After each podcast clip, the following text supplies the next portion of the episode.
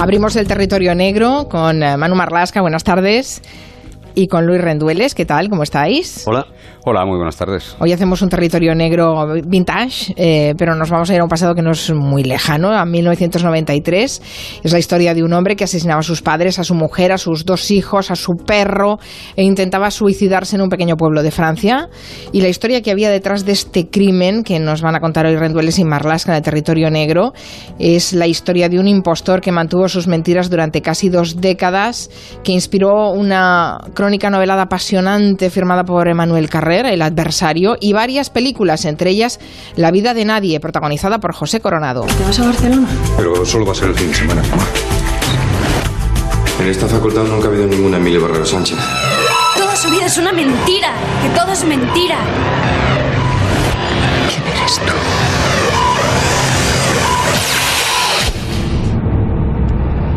Han sido 20 años mintiendo. Después de tantos años, me pasa algo de verdad. Es el tráiler de esta película española del año 2002, dirigida por Eduard Cortés, protagonizada por uh, José Coronado, por Adriana Ozores y por Marta Etura, donde se cuenta la historia de un hombre que hace creer a toda su familia y entorno que trabaja en el Banco de España cuando en realidad pasa los días paseando por los parques. Es una historia calcada a la del protagonista del espacio de hoy, que es Jean-Claude Roman, aunque él no trabajaba en el Banco de España, sino decía que trabajaba en la Organización Mundial de la Salud. Uh -huh. eh, puede estar, por cierto, Jean-Claude Roman en puertas de la libertad pese a haber sido condenado a cadena perpetua. Sí, y pese a esos horribles crímenes que contabas al principio y que luego detallaremos. En Francia, igual que en España, la prisión perpetua es revisable el juez fija en su sentencia cada cuánto se puede revisar esa, esa, condena. Y Román lleva 25 años en la cárcel, desde que en el año 1993 los bomberos le salvasen la vida milagrosamente. Él había ingerido una gran cantidad de barbitúricos, había prendido fuego a su casa después de matar a toda su familia, como veremos un poquito más adelante. Y lo cierto es que Román, desde el año 2015, tenía derecho a solicitar esa libertad condicional, pero ahora, que Román tiene 64 años, es verdad que los informes de los psiquiatras, de los educadores en prisión, dicen que la libertad de Román no sería un problema para nadie, ni para él mismo ni para, ni, ni, para los demás.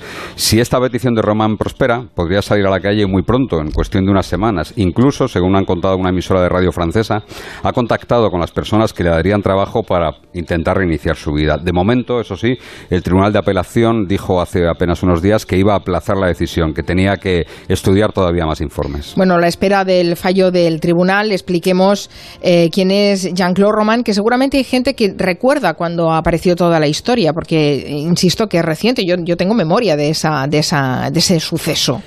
Jean-Claude nació el 11 de febrero del 54 en Los-les-Sauniers, una pequeñita población francesa, unos 6.000 habitantes, que está cerca de la frontera con Suiza y que fue el sitio también donde nació Rouillet de Lisle, que es el autor de la Marsellesa, el himno nacional de, de Francia. Román es hijo único, fue hijo único, su padre era un agente forestal, su madre estaba quejada de una extraña enfermedad crónica, nunca se supo bien cuál era, lo que le hizo a él, a Román, al crío, interesarse muy pronto por todo lo que hacía referencia a la salud. Fue un estudiante muy aplicado, aunque fue un crío y un adolescente introvertido, solitario, con muy pocos amigos y muy poco dotado para los deportes. Y al acabar el instituto, y gracias a las buenas notas que sacaba, eh, decidió estudiar medicina. Aprobó todas las asignaturas de primero de medicina sin problemas pero algo ocurre ahí porque a partir de ese año la vida de Jean-Claude Roman da un giro, un giro tremendo que va a mantener durante dos décadas. Uh -huh. ¿Qué le pasó? ¿Se sabe eh, a ese aplicado estudiante de medicina que acabó convertido en un monstruo? Pues según él, la mañana del examen final de fisiología no oyó el despertador, no escuchó el alarma y no pudo presentarse a la prueba, una prueba que era eliminatoria, es decir, que debía mm, aprobar para proseguir la carrera. Casi coincidiendo con este episodio, la que era su pareja entonces, Florence Cloret, decidió dejarle y Roman se sumió en un estado depresivo. Lo que hacía era encerrarse en la habitación del campus, dejó de acudir a las clases, se dedicaba a leer periódicos, a ver la televisión y comía nada más que comida basura, lo que le llevó a engordar 20 kilos. Y decidió abandonar para siempre sus estudios de medicina. Sí, nunca terminó la carrera de medicina y hizo una cosa mucho más retorcida. Entre el año 1975 y 1986, durante 11 cursos, Siguió matriculado en segundo curso de medicina, siempre en segundo curso de medicina. Presentaba falsos certificados médicos que decían que tenía, sufría un linfoma y con ellos iba justificando sus faltas a las clases y a los exámenes y consiguió en esos años también recuperar a la novia que te decía antes, a Florence.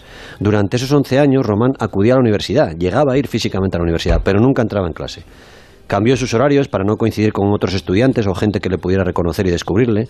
Iba estudiando en libros por su cuenta las asignaturas de la carrera para poder luego hablar con compañeros estudiantes e incluso ayudar a su novia en algunas de las materias de la carrera de farmacia, que era la que estudiaba ella.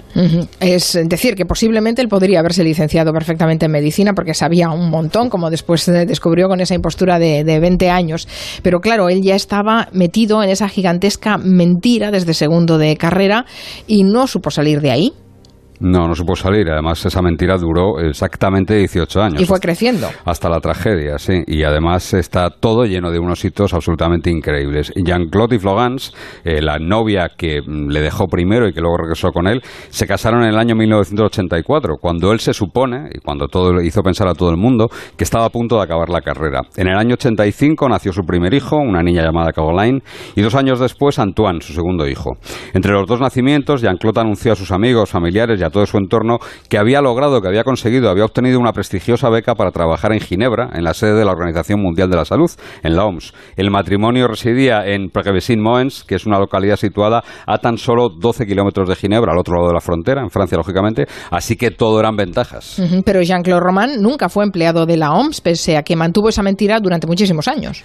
Claro, cada mañana dejaba su lujosa casa, dejaba su familia y en lugar de ir al supuesto puesto de trabajo que no existía, pasaba el día deambulando por carreteras, por bares, cruzando los bosques que están cerca de Ginebra, durmiendo en su coche incluso, leyendo folletos de campañas y de jornadas científicas de la OMS para informarse, se colaba a veces en el edificio donde él decía que trabajaba como visitante, se llevaba, robaba todo el material que podía que tuviera membretes, sellos oficiales de la OMS, leía libros que trataban sobre asuntos que se iban a abordar en la Organización Mundial de la Salud para tener luego de qué hablar en casa, se compraba mapas de las ciudades que supuestamente él visitaba en sus viajes de trabajo para contar todo lo que había visto en esos, en esos sitios, y cuando decía a su mujer, a su familia, a sus amigos que se iba de viaje de trabajo, se encerraba realmente en la habitación de un hotel que estaba muy cerca del aeropuerto de Ginebra y ahí estudiaba los mapas y las guías de los sitios donde supuestamente iba a viajar. O sea que su impostura era un trabajo a tiempo completo y además claro, conseguía hablar con normalidad de ese supuesto trabajo en la OMS. Mm, es cierto. Eh, hablaba relativamente y tenía cierta normalidad, porque por ejemplo daba muy pocos detalles, porque en casa decía que bueno, que estaba inmerso en investigaciones científicas muy reservadas, casi secretas, con, con proyectos casi casi casi clandestinos, ¿no?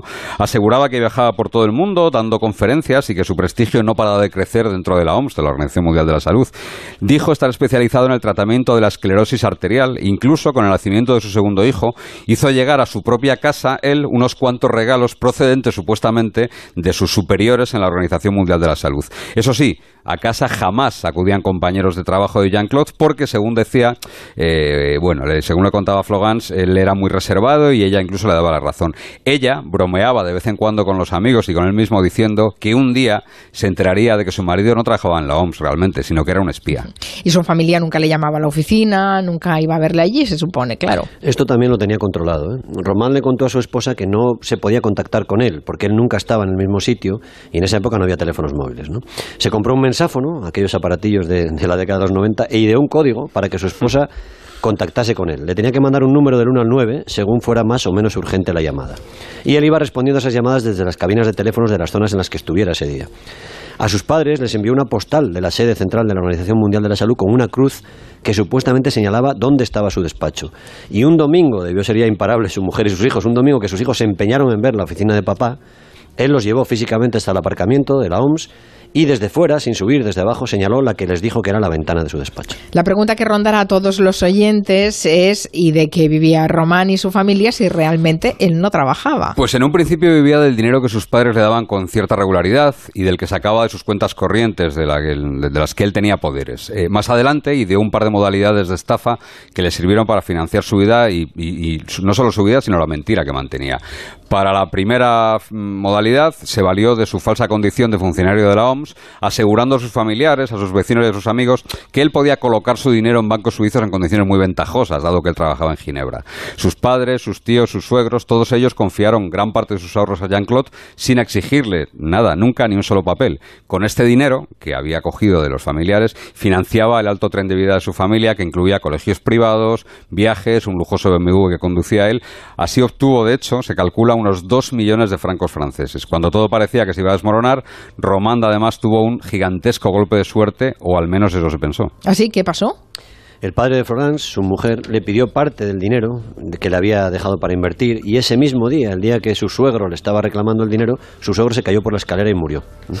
Nunca se demostró, ni siquiera se sospechó que la mano de Román estuviera detrás de esa muerte, de ese, de ese anciano, pero lo cierto es que le salvó, le benefició. Y no solo porque no tuvo que devolver el dinero que le había dado, sino porque su suegra, la viuda, al quedarse sola, vendió la casa familiar para mudarse a una más pequeña y, curiosamente, le dio a su yerno, a Román, el dinero que obtuvo por la venta para que se lo invirtiese, es decir, recibió más dinero todavía. Habíais hablado de dos modalidades de estafa. Esta está clara, había, eh, se había llevado el dinero de la familia con eh, la excusa de que lo iba a invertir ya que trabajaba en Suiza. Sí, ¿Y la segunda es un cuál era? viejísimo método y esta segunda también es un viejo método. Él vendía medicamentos oncológicos que supuestamente estaban en fase de experimentación, valiéndose también de su supuesta condición de investigador de la OMS. Él decía que se trataba de unas pastillas elaboradas con células madre a partir de embriones. La realidad es que no eran más que placebos que él vendía a un precio de oro, a 15.000 euros la pastilla. Pero naturalmente nadie dudaba del prestigioso doctor Romand hasta que una mujer se cruzó en su camino y empezó a derrumbar el edificio que había construido de embustes y de mitomanía. Mm, Una mujer de la que él se enamora. Sí, o por lo menos que por la que se siente muy atraído. Es Corinne, que es la esposa de un conocido suyo, de Jean-Claude Román. Él se siente muy atraído por ella. Ella en un primer momento le rechaza, le da calabazas. Y nuestro hombre, el, impostor, cae en un estado de depresión similar al que tuvo en, en aquel año de medicina, de la carrera de medicina. Finalmente, Corinne acepta iniciar un romance con él y acaba siendo también víctima suya, ¿no? Porque le dio dinero también para que lo invirtiera. Sin embargo, esta mujer, Corinne, se da cuenta muy pronto del engaño y le reclama el dinero. Y además, en aquellos días, su mujer, la esposa de Roman, empieza a sospechar que algo no cuadra. Y el 9 de enero de 1993, muchísimos años después de que empezara todo, todo se derrumba. Es el día en que Román se convierte en un asesino múltiple, en un hombre presa de una furia homicida sin límites. Sí, no se sabe muy bien por qué fue ese día, pero lo cierto es que el falso médico debió sentir que los cimientos de las mentiras que había construido se estaban resquebrajando tras 18 años. Por la mañana sorprendió en la habitación conyugal a su esposa Flogans, a la que mató a golpes con un rodillo de cocina de madera.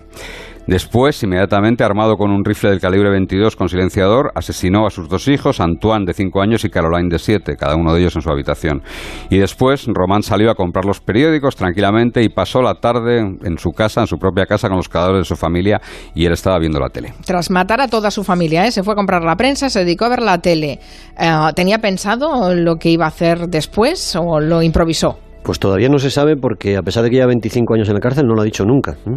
A la mañana siguiente de los crímenes se levantó y se dirigió a casa de sus padres en un pueblecito cercano. Tras comer con sus padres los mata a tiros, mata a tiros con el mismo rifle al matrimonio de Aimé y Anne-Marie y a su perro, un perro de raza, un labrador.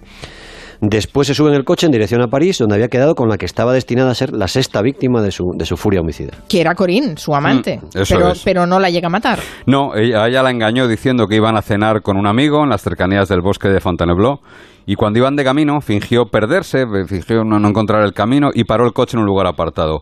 Allí intentó matar a Corinne, rociándola con gas lacrimógeno y luego la intentó estrangular, pero los ruegos de la mujer calaron en él eh, y, y el quinto y, y ya mm, la dejó en casa diciéndole que padecía una grave enfermedad y haciéndola prometer que no contaría nada a nadie. ¿Y se sabe por qué tuvo piedad de Corín?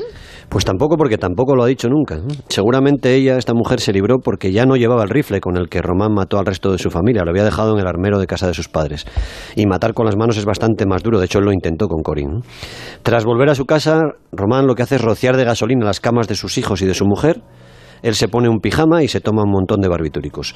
Prende fuego a la casa, pero el destino, la suerte, la casualidad o algo le juegan una mala pasada porque las llamas se hacen muy visibles justo cuando un camión de la basura pasa junto a la, junto a la casa.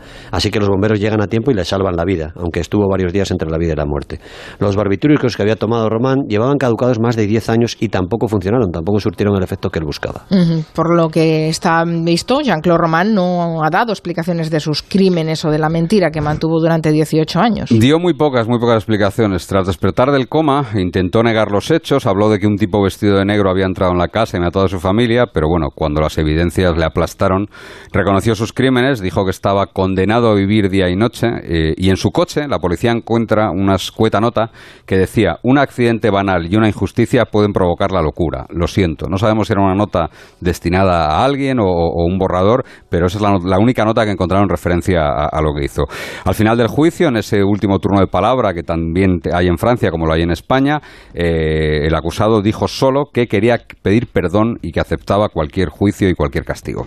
Es una historia tremenda eh, que da para mucha ficción, para películas como hemos visto antes y también para novelas, eh, pero vale la pena que reseñemos el libro de Manuel Carrer porque no es una novela, está novelado, pero él sigue todo el caso, sigue el juicio, habla con Jean-Claude Roman y es un, un documento excepcional, el adversario. Sí, el adversario. En España está editado por Anagrama, es una maravilla, una de las mejores crónicas de un crimen escritas nunca para nosotros. Está incluso, Manu dice que a la altura de Sangre Fría de Capote, yo creo que está incluso por encima, porque Capote digamos que cogió demasiada simpatía por los asesinos, para mi gusto.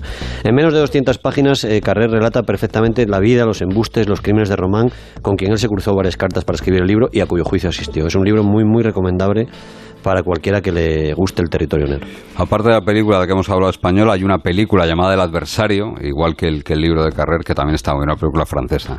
Y la película española es bastante recomendable también. ¿eh? Eh, está claramente inspirada en, en el personaje y es, un, es una buena peli, es una buena película. Me gusta lo que ha dicho Lu- Luis Rendueles porque es cierto que cuando lees el libro de Carrer, mm, hay- por momentos llegas a simpatizar con él y por momentos llegas a abominarlo y no te ayuda tampoco el autor porque realmente mantiene una equidistancia que es dificilísimo de conseguir, pero que eh, Carrer yo creo que es un maestro. Él, de hecho, hace eso, poco, ¿eh? hace poco se le preguntó por la supuesta libertad a Carrer y Sí. Carrer no quiere volver a hablar de Romante. Dijo que no, él no tenía nada que decir ni nada que ver ya, ¿no? Entonces, no sé si es que quedó, quedó tocado por, por, por la, la elaboración de este libro, que, bueno, como dice Luis, es un libro muy, muy, muy, muy recomendable. Está, está en anagrama, está en compactos de anagrama, además, en la colección de bolsillo de anagrama. Mm, Un libro fantástico a la altura de una historia que es surrealista.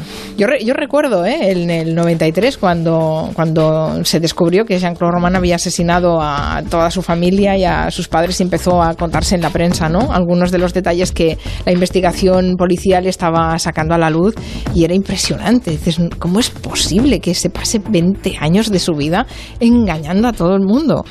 Con lo que debió costar. Era, era- yo creo que, como decías antes, le costó más eh, lo que hizo que aprobar la carrera de medicina. Sí, porque que además seguramente hubiera sido un médico excepcional. Era un buen si estudiante. hubiera dedicado al bien, ¿no? Era un buen estudiante y luego mantener durante 18 años esa, bueno, esa impostura de que trabajaba en la OMS, pues me imagino que debió ser trabajoso también para También, él. también habría sido un buen espía, posiblemente, como Sí, decía su sí, esposa. Sí, sí, sí. Es que mató hasta el perro. Sí, Es que pero porque decía, perro, pero es eso fue como eh, un acto de piedad, según dijo él, el- Sí, sí, el- ya, fue un acto piadoso el de Sí, matar a... también el de matar a los hijos fue un su acto perro. piadoso, Bueno. para que no supieran lo que, lo que había hecho su padre. Mm. Tremendo, tremendo. En fin, muchas gracias. Luis Rendueles, Manu Marlas, con placer, como siempre. Adiós. Adiós.